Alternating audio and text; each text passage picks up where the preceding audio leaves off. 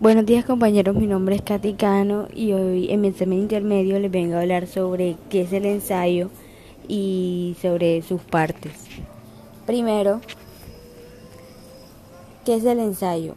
Un ensayo es un tipo de texto escrito en prosa en el cual un autor expone, analiza y examina con variados argumentos un tema determinado, con el propósito de fijar posición al respecto siguiendo un estilo argumentativo propio. En este sentido, el ensayo se caracteriza por ser una propuesta de reflexión, análisis y valoración que se estructura de manera clásica con una introducción, un desarrollo y una conclusión. La mayoría de las personas que hacen un ensayo quieren argumentar bajo tesis o bajo citas un tema, un tema específico y quiere explicarlo de la mejor manera.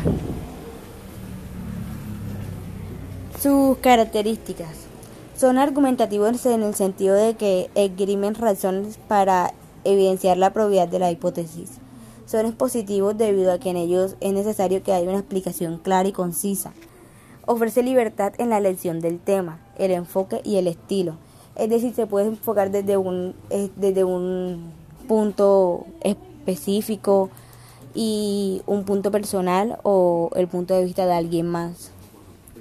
Tiene como propósito la demarcación de un punto de vista particular. Aunque tiene una estructura básica, puede adaptarse a las necesidades del ensayista. La estructura básica que conocemos es la introducción, el desarrollo y la conclusión. Y el análisis puede partir tanto del método inductivo como del deductivo. Las partes de un ensayo más explicadas y más detalladas. La primera es la introducción, que se refiere a la sección inicial del texto, en la cual se anuncia el tema a tratar como las motivaciones del autor. El desarrollo o cuerpo del ensayo corresponde a la exposición de los argumentos, la referencia, el análisis y la reflexión. Y la conclusión es deliberar el desarrollo y exponer sus conclusiones, por así decirlo, y con lo que va a cerrar el ensayo, es decir, al punto en específico al cual quiere llegar.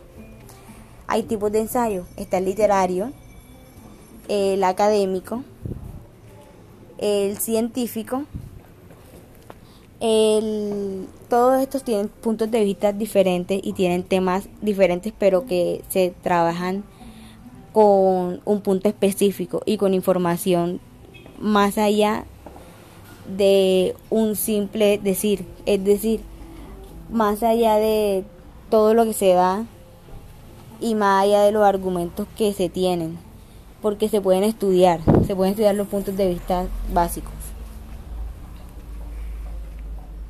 Los pasos serían elegir el tema a tratar, escribir una lluvia de ideas, organizar estas ideas, primero redactar un borrador para mostrar o para ensayar lo que se quiere decir, después dejar reposar el borrador uno o dos días y después pasar en limpio para al final tener nuestro ensayo como tal. Muchas gracias.